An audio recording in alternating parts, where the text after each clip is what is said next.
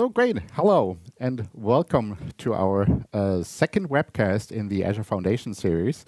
Uh, my name is Patrick Treptow. I'm a lead cloud architect here at uh, GAB. And um, I'm joined here by my colleague, Matti Puolevatei.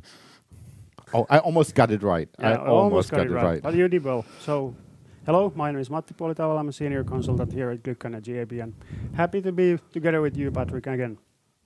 And now I got the slides back up and running. so good. So we got uh, we got that fixed and out of the way as well. Great way to start the webcast. Yeah, exactly. With technical difficulty. yeah. exactly.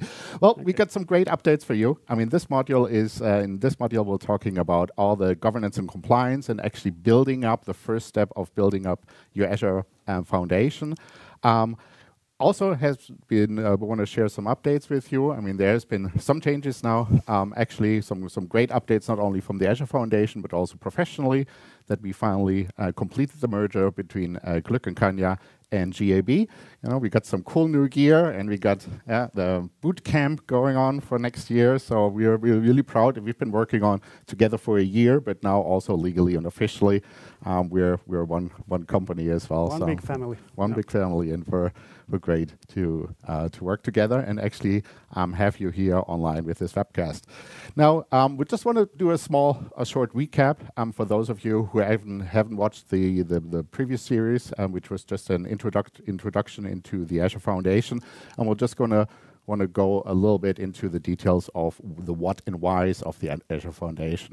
Why we actually, what's the need, why we need an Azure Foundation. And maybe, Matti, you can um, give us a brief recap around that as well. Yeah. So what the Azure or why Azure Foundation? So first of all, it's a it's a collection of or enterprise-ready collection of best practices from Microsoft, also experiences from us, maybe in combi- uh, in total tens of years of, of combined experience, Mhm. and uh, typically it covers roughly 90% of the customers' needs. Uh, what, what comes to the first uh, Azure landing zones, uh, it provides an infinite scalability. Uh, it's really highly efficient, uh, providing the flexibility uh, for the developers, application teams. It's built on, on top of the, uh, or 100% on top of uh, cloud native services, and all of the uh, all of the complexity is managed with the infra as code templates. Mhm. So there's actually a need for Azure Foundation because the concepts are so different from, from an on-premise environment in terms of, you know, you have to name your resources right. You have to find a really good structure and build up your environment and your tenant on board your tenant um, in a certain way. So what does it actually entail from a from a technology point of view? What does what does it actually um, include? It's it's a it's a best practices. It's a framework. It's a backend. It's a it's a management infrastructure. It's all of that, right? Yeah, there's actually quite a lot in what comes to the foundation, but if you break it down into smaller components, it contains the organizational structure, so the management groups, subscriptions that go with those. Uh, then obviously uh, all of the security aspects, uh, Mhm. so security centers, policies, uh, logging, monitoring, compliance. Then automation to provide app zones for, for application and, development teams securely uh, in a standardized formats, and then obviously automations and tools to uh, manage the environments uh, at a really big scale. Mhm. And it includes most of it is based about infrastructure as a code. You know, we don't want to actually go into the portal and deliver or actually click your way through through the different portals, but we want to deliver that as infrastructure as a code, and we choose Terraform actually as our main Yeah. uh, provider for that Yeah. as well. May I correct? All of it is based on infra as code. All of it. Yeah. Okay, great. So, um, just as a small recap as well, we have the four stages of the deployment. So, what um, they kind of highlight of um, how we get onboarded with the Azure Foundation as well, and we have that four different layers that combines a parameterization workshop. We go into in deep a little bit more a little bit later. Then we have the actual deployment uh, that actually happened, meaning the deployment of the infrastructure as a code. then we have a handover and training of the customer as well, and then optionally a managed services onboarding to our managed services organization. Mm. Right? Yeah. So next step, I want to actually share some development updates. Um, we have been very, very busy in the background to, you know, IT doesn't sit still, Microsoft Azure d- doesn't sit still. There's always new things that we learn from customers, new best practices that we incorporate. And we'll just want to present to you a couple of the developments update that we had since the last webcast. And I think the first one is the layering concept. We have a new layering concept in place. In the previous webcast, we showed you the different levels that the Azure Foundation actually consists of, and we've expanded that quite a little bit, right, Matti? Yeah, uh, exactly. So if you remember from the previous webcast, we showed the layering concept uh, of that time. So it consists of six different layers, with which we um, split the the whole Azure Foundation into smaller uh, kind of a, um, uh, quantities mm. that and so that we can uh, manage the deployments better and, and, so forth. But based on the recent developments, what we've seen in the in the in the field, we decided to implement the new layering concept mainly to better handle the separation between global and regional resources. So mm-hmm. for example, uh, uh, the virtual WAN, that's a global resource, but then you have the the regional hub VNets, uh, so we that that are kind of tied to the specific regions. So we split the the virtual WAN and the VNets into their separate layers. Same we did for the audit trail mm-hmm. and the foundations, which we are going to have a closer look today. But in overall, I think the, the, the setup we currently have uh, is kind of a more geared towards really really big scale. Mm-hmm. So. Okay, great. So if, if I'm if I'm a previous customer of the Azure Foundation with a previous layering concept, can I get onboarded or can I continue with the new layering concept as well?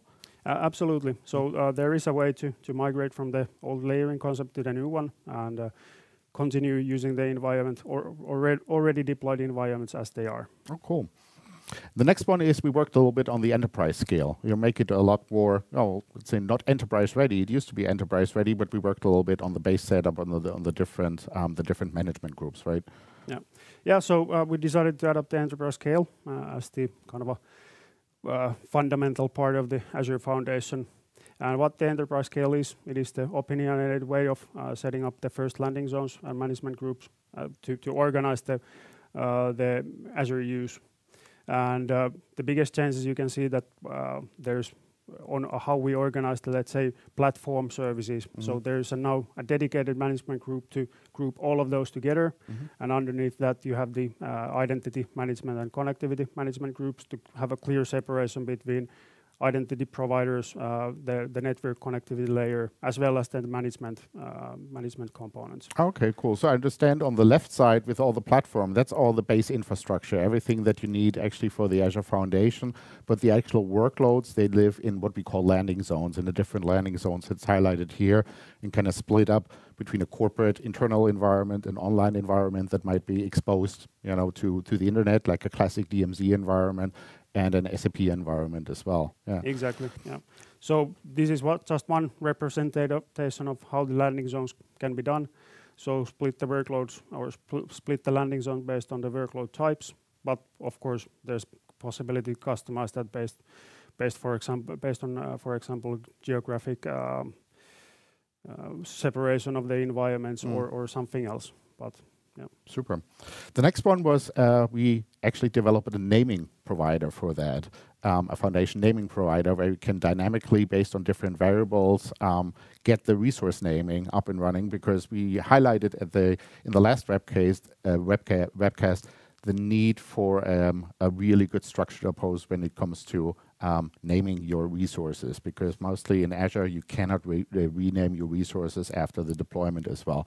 Can you talk us a little bit through it, what that naming provider entails? Yeah, absolutely. So this is something we, or actually one really brilliant developer of us, uh, has came up with. So um, we noticed that in order to provide consistent naming for the resources that we deployed, uh, we tested a couple of modules. Uh, they really didn't do the trick for us. They were hard to maintain.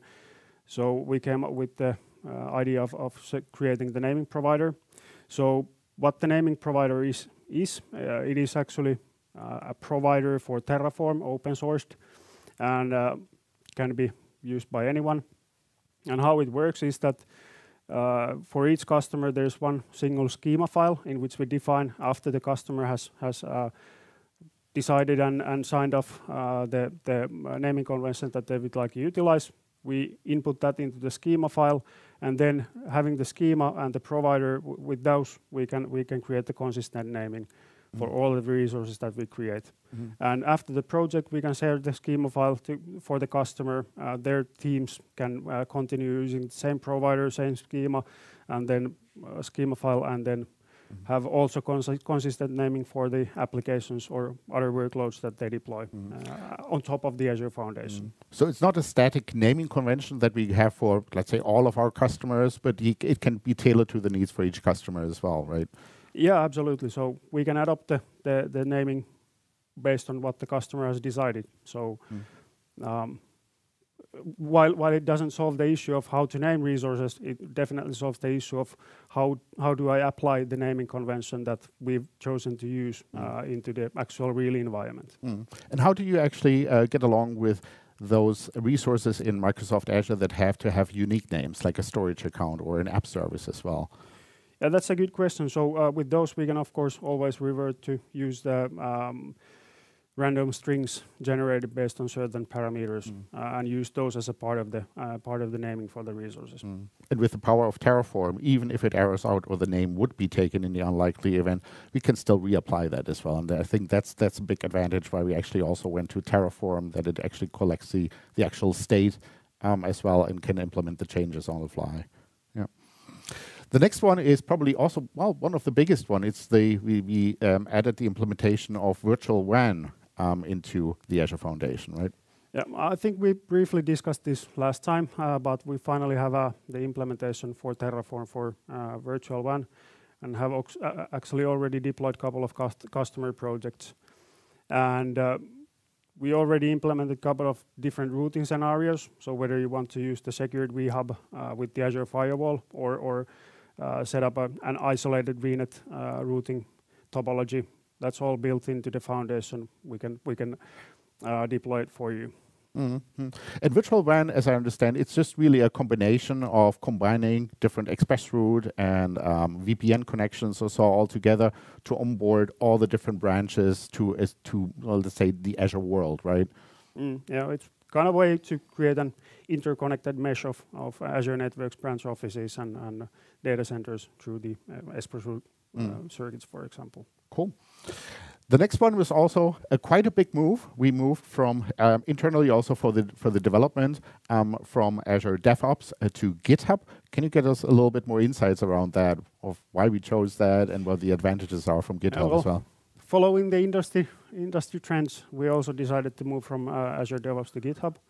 Have been really really happy with the move. Uh, also, the customers are uh, are being moved. Uh, some or most of the customers have been moved already a- as well. So, loving it in GitHub. in GitHub. Super.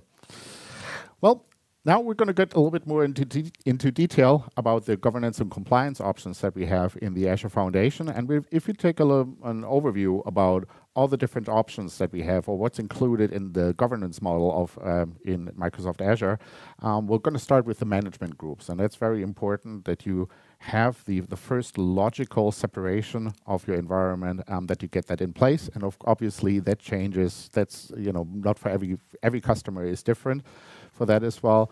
Then how you actually organize your subscriptions and attach them to the management groups and then um, azure policies. And you know we'll go a little bit more into depth into the azure policies as well and then we'll talk about role-based access control. I think that's all that's included you know for the first step of actually onboarding or getting up and running with the Azure Foundation, right? The first one is actually the management groups, the Azure management groups, and that's a most overlooked or often overlooked um, layer of separation that you have first. You know, where you can actually separate the different business units, like we um, showed before, actually in the graphic about the enterprise scale, that can separate different um, workloads or Azure resources from each other. For example, an SAP environment might have completely different policies than a sandbox environment or an online environment. And because you have the Azure policies and role-based access control mostly applied on the management group, subscription group, and resource group la- layer, um, it's important to actually have that structure really good up and running, and we'll see that later on in, in code as well. Yep. The second one is the Azure subscriptions. And I thought also in the beginning of the Azure subscription, just in terms of, well, where does the money come from? But it's actually another layer or another grouping, a unit of management where you can actually separate your, your management groups with each other with different, for example, not only for billing reasons, but you can also apply Azure policies not only to management groups, but also to subscriptions mm, exactly. as well. And lastly, I mean, that's one of our, well, I think almost not favorite components in this module is Azure Policy because Azure Policy is so powerful that you can do. It's almost like you can compare to group policies that you have on-prem um, to a Microsoft Azure environment as well, where you can set different resources that you cannot actually set with RBAC rights. For example, allowed locations and that. Mm. But it get, it goes further than that, right? It's not a one-time apply, but it also has some other advantages, right? Mm. Yeah, just to add on that, so uh, one of the kind of our favorites for me is building the security compliance directly into the platform uh, with the Azure policies. And like you mentioned, uh, there's always, let's say you have an existing subscription that has been living there for for maybe even years. There's always the way to uh, or, or, means to remediate mm. the, the, existing resources mm through the policy uh, to to make them comply with the with the policies that, that you impose. Exactly, and that's that's probably one of the main difference between traditional group policies and Azure policies. The term remediate, you know, is make it so, make it so environment. If it if it's not compliant, a compliant state in Microsoft is usually a yes and a no. You're compliant or not compliant. But if you're not compliant, you can make it so. It's almost like um, desired state configuration um, in the, in the Microsoft world, right? Exactly. And then uh, lastly, we'll talk about role-based access control and role-based access control in Microsoft. It's usually, it's actually fairly simple, but it goes a little bit more, it's more complicated if you have custom roles um, with that and you want to define custom roles. One of them might be what we see in the bottom left is the virtual machine operator. You just grant rights to certain users or subset or user groups, for example, just to start and stop a virtual machine as well and all that RBAC components with different um, based on um, Azure Active Directory groups is already included in the Azure Foundation, correct? Yep. yep. So what we have now is actually what we want to do. We want to get a little bit more practical, um, and we've actually, well, uh, kind of thought, well, how can we best um, demo all of this uh, to you? And um, we have a customer case, but it's actually, um, well, a fictional customer based on all the different customer sizes that we have and the needs of a customer. And um, so we generated that and we looked really, really hard for a really good name for, um, for a customer, a fictional customer name. Some of you might already know that or, or recognize that name. Um, and it's, uh, yeah, Contoso Group. I think I, I just can't put my finger on it when I've seen this yeah, before. I think I heard, that, be, heard that before. Yeah. Sounds familiar. Yeah. so yeah, Contoso Group um, is is really just a, yeah, a, fictional company. It's a medium-sized conglomerate. It has its main data center in Berlin, um, and we and has um, separate data centers, smaller offices, branch offices in Zurich and in London, and they have different business units, just as we described a little bit earlier. They have an IT department, they have a human resource department, a finance department, where the actual production services are happening and an SAP environment. And we just wanted kind of to replicate that and build in the upcoming, in this webcast, in the upcoming environment, build up um, our Azure Foundation based on that customer scenario as well, right?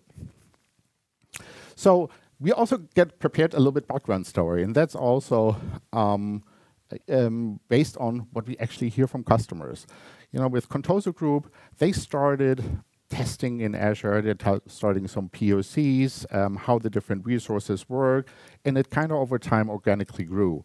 So they created resource groups, they created under the resource groups some resources, and after a while they learned that um, that whole concept that might not work. I have to rename something. I have maybe to apply some Azure policies on that that was previ previously unknown. And then it's really, really hard to actually make some changes. If you even wanted to rename a resource or maybe even move a resource to a different subscription, it can work. And in probably 80% of the time, it might work just well. But in 20% of time, you have to spend a very, very long time for that. So um, they've kind of experimented, but they want to actually now really get up and running um, with the Azure Foundation to actually have a structured approach with the naming conventions as well. And we're going to use this customer right now to kind of demo and onboard them to mm. the Azure Foundation. Yep. And for that, we created a management group layout. Well, that's actually the same slide as before, but that's actually what we want to implement in terms of the different landing zones, you know, the platform, where actually the, the platform management group, the separation between the platform, the landing zones, and maybe a sandbox subscription. Mm, yeah. So that sounds great. Now, what's the first step if I want to actually get onboarded? Once, once I, you know, I've seen all the marketing material, I'll say, well, this is really interesting. What do I need to get up and running? And I think the first thing, what we also showed in the previous slide, is a workshop with the customer. Yeah. So it all starts from the uh, parameterization workshop. Typically, that's a one or two day exercise together with the customer. So where we sit down with them, uh, go through each and every layer, each and every component or, or service uh, that we have in the Azure Foundation, discuss what we uh, what it does, and then hear the customer, hear their needs, hear their visions, and then decide upon on how this specific component should be uh, should be implemented for them. Mm-hmm. So it can be how customizing the management groups or or creating custom policies uh, on top of the defaults that we recommend. Uh, and at the end of the parameterization workshop, uh, we collect uh, all the kind of decision points into a decision log, and that is then fed to the next stage uh, of the deployment, where we actually start to uh, deploy the environment for the customer. Okay, but it's not as simple as just getting information from the customer and adding variables to a script but we'll just really get into it's it's a different project actually for every single customer because you know like with management groups and all that the layering and all the different tiering is completely different from you know no customers alike with that as well right? Yeah ab- absolutely. Yeah. So even though uh, standardized framework might imply that it's it's a really rigid set of stuff that we deploy but actually there's quite a lot of customization that can be done. And if those customization options do not, let's say, cover the need, we can of course always further customize, create a new feature for mm-hmm. the customer just to be to, to be able to um, have their needs met. Mm-hmm. And then the next step, once we done once we're done with the parameterization workshop, is actually the actual implementation and the deployment, right? Yeah. So once we've done the parameterization workshop, we have the decision log. Uh, that's when we actually start the start turning the gears, so to say. Uh, so uh, one of our consultants or consultant uh, will set up the environment.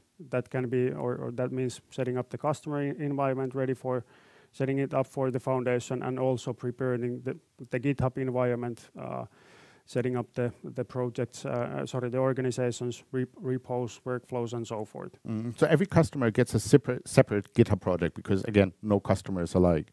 Absolutely. To also to, to separate the environments completely, there's always a, GitHub organization per customer. Mm-hmm. And the GitHub repository is actually um, laid out in the same way that we had actually described our layering concept. So yeah. uh, once we're going to first start, we start with a level zero, with a launch pad, and that's really just the onboarding of the tenant. Yeah, exactly. So in the launchpad, that's the only um, only layer that we actually deploy manually. Uh, we have a predefined script which will prepare the customer's tenant, uh, set up the root management group, uh, create the storage account for the Terraform state files, and also uh, prepare the uh, service principals that are used to be uh, used to the deployments. And then in, in, in, addition to setting up the customer's tenant, it also prepares the GitHub for the deployment. So it creates the secrets or imports the secrets in the GitHub, creates the workflow files uh, that handle the the uh, deployments, mm-hmm. and in general uh, sets up the GitHub for the uh, deployment. Okay, so that's actually yeah a, a, connection between GitHub and the customer's tenant, exactly, and the onboarding of all the requirements. Terraform infrastructure, like you know something to store the Terraform state files, some secrets maybe in the in an Azure Key Vault, and all of that. Exactly. Yep. So What's the next layer after actually deploying the Launchpad? So after Launchpad, we start the deployment of the uh, audit trail. And audit trail, uh, if you remember from the, from the previous webcast, it's the method of or, or, or uh, service to collect all of the Azure activity logs from all of the subscriptions into a central place. If hopefully not ever needed, but if needed, uh, those are there to so you can go back in time to see who did what and when uh, and where uh, mm. in, in, in kind of a worst case Yeah. scenario. And it might not only be useful for, you know, kind of finding out who did what in, in Microsoft Azure or actually with the automation, but also maybe for compliance reasons as well that you have to do that or regulatory reasons as well. Ex- exactly. Yeah. So, and in addition to the to the audit trail, it also set setups uh, or sets up the enablers for the centralized monitoring. So, creating a centralized Log Analytics workspace and storage accounts to where to in ingest the monitoring data from all the various sources that you can Mhm. have. And obviously you want to get that up and running as quite early in the deployment stages as well, that you can monitor all the different deployments once we actually move along on the different Exactly. levels. Yeah. And then we have the, the next layer. And the Yep. next layer is actually, well, the main layer that we're going to talk about today Yep. is um, pretty much all the components about governance and compliance. Exactly. So the next layer on top of our audit trail is the foundations, and uh, and that sets up the governance. So includes the management groups, creates the management group structure, um, im- imports all of the custom policy definitions, policy set definitions, then assigns, uh, creates the policy assignments, and on top of the policy assignments, also manages the uh, the role assignments for the policy assignments uh, in, in case the policies are kind of a type of deploy, not if not exist or modify. And uh, finally, creates the, the custom role definitions and assigns uh, predefined groups into the management groups uh, to, to provide the access for the customer. Mhm. Cool. All right, let's get into it. Let's show uh, and take a take a look how that actually looks in the back uh, at the back end from the provisioning point of view, and then we'll take a look at the front end. How does it actually look in the customer's tenant, right? Yep. Super. Let's go into the demo. So let's start from the GitHub end. So what we have here is uh, the uh, GitHub organization for this imaginary customer, uh, cleverly named Contoso Group. And uh, like I said, there's always an organization per customer. And within that, we have then uh, the repo for the Azure Foundation. Uh, we've done quite a lot of the setup already, just to save save time. It typically, it takes maybe an hour to do the first deployment of the management group, uh, groups and policies. So we are not going into into that uh, during this demo, just to keep our uh, audience entertained. But uh, so in the foundation, uh, it is based on the on on or always based on the uh, our latest development uh, repo, and then once we have the cloning done, once we have the uh, Launchpad setup done, we have, uh, for example, the GitHub Actions, where you have the workflows that are actually responsible for deploying the uh, the environment to the customer's tenant. So looking at audit trail deployments, we can see the history of, of uh, all of the audit trail deployments that have been uh, deployed to the Contoso group. Same for the foundations uh, layer, all of the deployments uh, for the adjusting the management groups, adding new policies, uh, new role-based access, access control roles, etc. Mm, And we show later a little demo if if you make any changes to the code, how actually the workflow l- Yeah. workflow looks like, not only from you but also from the customer's backend as well. Exactly. Yep. Then, if we want to have a have a look into the real live environment, so starting from the uh, management groups view in Azure Portal, you can see that there's under the tenant root group, there's the Contoso group, which in our terms is called customer root management group. And uh, selecting the uh, the Contoso group, it takes us to the next level where we can see the the decommissioned, the landing zones, Mm. uh, the platform, sandboxes, management groups, which you showed earlier uh, on the exactly, that's that's the same layout that that we showed earlier that we put on paper and actually got gathered all the data from a parameterization workshop, right? Yeah. Exactly. Yeah. Drilling down further, uh, for example, let's use the platform. Uh, there's the next layer of management groups. So you have the connectivity for storing uh, connectivity subscriptions, let it be virtual WAN or the regional uh, virtual hub subscriptions. Then identity uh, management group for uh, for as the home for um, identity subscriptions. Let's say in case you migrate Active Directory servers to Azure, then management for for the overall management of the whole environment. So uh, the automations, the update managements, uh, and and so forth. And uh, looking at the details uh, of the platform management group, if we start from the access control blade, um, there's a couple of uh, example groups that we've assigned as a part of the foundation. So there is a uh, couple of groups. Uh, first of all, uh, connectivity admins, they have been granted um, uh, reader permissions to the, the, the overall platform, them being responsible for the network layer, so they need to need to, see whatever uh, happens on, on, on, on this part. Then there's an assignment for the root readers, let's say maybe uh, cloud owners having the overall visibility to the whole management group tree and, and so forth. Then going further into the policies. So we can have a look on policies that have been uh, applied on the on the platform layer. Wow, I, I just take a look. That's 225 uh, to 222 compliance. That's a lot of policies. Uh, that's actually resources. okay. Are, yeah, sorry.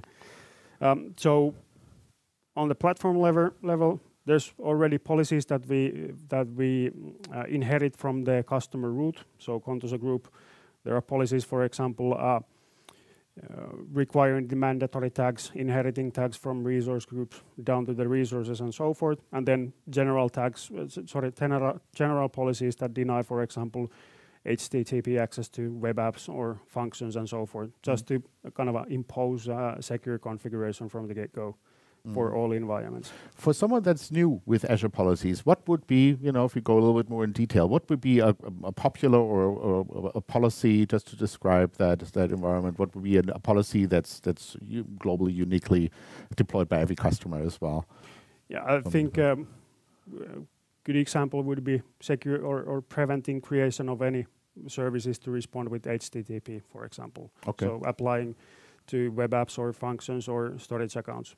Even though nowadays, especially if you deploy something via portal or, or through the example templates that you have uh, available uh, in the network, they are usually already creating secure, uh, really secure configurations. Mm. Of course, there's always the possibility to, to uh, manually adapt the configuration to deploy something uh, with un unencrypted connections or, or not up implementing the encryption, mm. default encryption at rest. And with those policies, we ensure that that's not possible. So mm. you are not able to create a dep or, or, deploy a resource that has a configuration that, for example, does not uh, uh, in encrypt the data at rest mm -hmm. or, mm-hmm. or encrypt the data in transit. Oh, cool. So how does it look like now on the resource group level um, with the resource? That, well, maybe I want to see like the naming conventions as well. Um, we'd like showed now the management groups and the subscriptions and the policies and some RBAC as well. And then we can see here um, all the different um, resource groups that we have in the back end. And notice while well, we have some naming conventions uh, actually already in the background that's incorporated into yep. that. So the environment does not have that much going on it uh, as of yet, uh, and also this highlights the fact that there's all there will always be resources that resource groups that are automatically generated by Microsoft, mm -hmm. and for those you just can't apply the naming convention that you've decided to adopt. But the rest of the stuff uh, that we deploy uh, via the Terraform, those have uh, the naming convention uh, applied as, as defined together with the customer, and then translated into the schema file. Oh, cool. Okay, super. Great. Well, now maybe if if we're ready, we make want to make some changes to the environment and maybe you know perform some changes, maybe with policies or, resource groups or so. Can we have a demo or look at that? Maybe you in the way as um, as me and as the customer, and you actually as the driver or the developer um, in the background as well. Where I'm saying, well, I have a, uh, a requirement maybe to just to change the retention time maybe for hmm. different mm. resources as well. Um, I'll give you, um, the, you know, I just want to change retention time. I maybe want to change um, the term allowed locations where I actually want to and um, are, are, able to deploy um, resources as well. And of course, there's a lot more policies, but maybe we'll just go through one workflow in how to highlight some changes or the initial onboarding of the customer with, mm. with the hmm. code environment. Yeah. So for the demo, we prepared a couple of changes that we are going to uh, implement through the kind of a normal way of, of uh, managing the environment with Terraform and, and GitHub Actions. So um, first, uh, first change that we are going to apply is the, uh, the policy that we discussed about allowing certain resource group or allowing creation of resource group only certain regions. Uh, so for that, there is an issue which which we created together, and I've actually worked on the change. Uh, so and uh, based on the change, uh, I've created a pull request. Mm-hmm.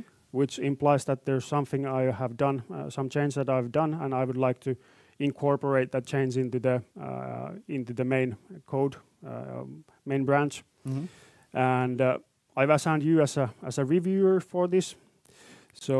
Maybe, uh, Yeah, I can show you. While you do the review uh, in the background, I'll walk through. Uh, okay Briefly the view. Yeah. I'll look I'll look here at the review. I opened up here my my pull requests actually in the background, and I'll see that those open issues are ready for me to review. So what I c what I can actually do, I'll do that here in the background. I can review that, I can comment on that, and then you'll actually get the response that is actually cleared for the deployment. So While you're working on the on the back end, um, I'm just gonna review. I got here, for example, I got two two requests. We probably don't don't have to show it for um, the locations policy for the Azure landing zone and for platforms, and a request here, then also a review for the retention time. Um, yeah That's gonna be increased. So while you are actually working on the background, I'm gonna just review this and. Okay. And While we are waiting for Patrick to review the pull request, I'll walk you through quickly uh, the pull request workflow. So whenever we are doing any changes to the code base, the changes are always done in a in a feature branch or on a branch uh, or not directly to the main branch. And whenever we are happy with the change, we want to implement the code into the live environment, uh, we create a pull request, and uh, then we go through the pull request workflow of Patrick reviewing the change, Uh, seeing that it's actually implementing what we've agreed. Then there's also a host of automated checks uh, that are run uh, as soon as the pull request is created. For example, Terraform validation, running a Terraform plan to see that the the change is actually something that can be deployed. And I can see that Patrick is in progress. Yep. Let's have a look into Oh, uh, when the Terraform plan runs, uh, so checks the template set or the change that it is something that can be deployed. There's also a kind of a feedback into the pull request, uh, showing what what is the actual change that it's going to or how it will be done in the live environment. Mm. I can review the Terraform plan output. Highlights me that it's about to create two policy assignments to uh, landing zones as well as the platform management groups. Uh, looks good. It's exactly uh, as it's meant to be. Mm-hmm. I'll just reviewed reviewed and approved those changes. You should be able actually to see that um, as well. Okay. I don't know why why this didn't update, but well, for the sake of demo, let's. Yeah Let's um, merge the branch. Okay. Let's assume you you were happy with the change. Yep uh, It's something that we can merge. So let's merge the. Mm-hmm uh, Branch to the main. And as soon as the merge has happened, there is an uh, GitHub workflow workflow picking up the change, and it is starting to, to, to apply the change in the live environment. So within a matter of couple of minutes, uh, the change should go through, and we can see the actual change in the in the live environment. For the sake of the demo, we can. there's also another pull request uh, regarding increasing the retention time of the audit trail. So currently it's been set to 90 days. Due to the new compliance requirements, uh, we need to increase it to 360 days. So for that, I prepared another change into the code, Uh, where I uh, propose a change of increasing that uh, 90 days to 360 days. Mm-hmm. There is also you've been added as a reviewer, and if I go through the pull request. Mm-hmm We can once again see the um, Terraform plan that has been successfully run. There is the output showing what is the actual change that this this uh, uh, pull request will do. Mm-hmm. We can see in the audit trail, we are increasing the retention time of the audit trail logs from uh, 90 to 365 actually. Mm-hmm. We are happy with that. Let's close the output, and then shortly after the foundations have been have been run correctly, I can merge this change to the main. Uh, of course, for demo purposes, it failed, but let's let's do the merge to the audit trail. And I just noticed, I saw my comment in here that I approved. Oh, okay. So, yeah, yeah. That it's also a review for you that you can see if something's not working. I Yeah, can actually enter a comment and saying, well, no, this changes is not is, is, is not correct and needs to be maybe uh, adjusted as well. Yeah. Exactly. So let's have a look into the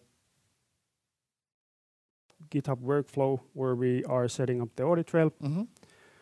Oh, this is actually now the Terraform deploying the changes. You did the plan before, and automatically plan what if, what would happen, a validation, and now is the actual implementation of the Yep. code. So we are currently looking up at the outputs uh, of the GitHub, GitHub workflow. So um, currently it's running a Terraform plan. Mhm. So it's once again reviewing the, the change, checking that it is something that can be deployed. It passes the Terraform pl- uh, plan check. And uh, once, the plan uh, is passing, yeah, we can see it looks good. There's the output of, of the changes that are to be done. Uh, then it goes to the next stage, which is Terraform apply, where the change is actually actually implemented in the live environment. And as we can see, the Terraform apply passed as well. In total, it took like roughly a minute to run run through the, the workflow. And if we go into the live environment, checking the um, the audit trail, so going into management groups, Contoso group, uh, audit subscription. And uh, inside the audit subscription, we have the resource group for audit trail. And within that resource group, we have the log analytics workspace. And if I check the usage and estimation costs and data retention, we can see that the data retention in days has been increased to 360 days as uh, as uh, imposed in the change. hmm So it's not only with the Azure Foundation, not only you know code that I'm going to apply. It has a review process in it. It makes sure that everything is consistent. It uh, performs some changes before that as well. So I think that's that highlights the power of the Azure Foundation. Apart from you know clicking yourself through the interface and everybody's supposed to you know can do everything in the portal. That's just a, a good demo of uh, how to apply governance and compliance. Obviously, we cannot really um, demonstrate to deploy a completely envir- uh, complete environment that will take way, way, way too long in the background with the parameterization workshop. But I hope it gave you some insights in how actually um, to deploy, you know, some Terraform, some snippets actually um, for the Azure Foundation as well, and how we actually onboard um, the customer. And in the next uh, webcast, we're going to expand that, and that's probably more interesting, or then also interesting as well, because we don't have any network yet. Yeah, we're going to start actually setting up Mm. the network as well, and that was just you know taking our Contoso group um, through the onboarding process, through the first steps of how we actually um, generate the management groups, the subscriptions, um, the Azure policies, um, and a role-based access control. So I hope that um, little snippet and the little bit demo um, was really, really helpful for you. And I think that was already um, pretty much it uh, for a customer. So we're just trying to expand on that customer, on our Contoso group customer or so in the upcoming webcasts as well, and building up um, the environment. Um, yeah, and that's pretty much also the yeah already we're already through with um, with everything that we wanted to talk about. Yeah, thank you so much for your time. And I hope you're going to all uh, stay safe and healthy. Um, just a quick note um, after us, um, we have our colleagues uh, Jan Geisbauer and Niels Krautkramer with another exciting webcast around um, also Microsoft Azure. And they're talking about Microsoft Azure Sentinel as well. That's a webcast coming up at uh, 2 o'clock. And in the meantime, thank you so much, Matti. It was really great our working together. I'm looking forward to the next webcast as well. And thank you so much for um, actually watching the webcast as well. Please, if you have any comments, you can write us um, directly an email as well. Um, of- we had our contact information on the slides before. if there is anything that you want to see, we can also create a customer de uh, custom demo for you or actually um, answer all your questions. And until then, I hope you're going to stay healthy and you're going to stay safe. Have a great weekend. And we're going to say goodbye here from Offenbach. Thanks a lot, Patrick, for the time, and have a nice weekend.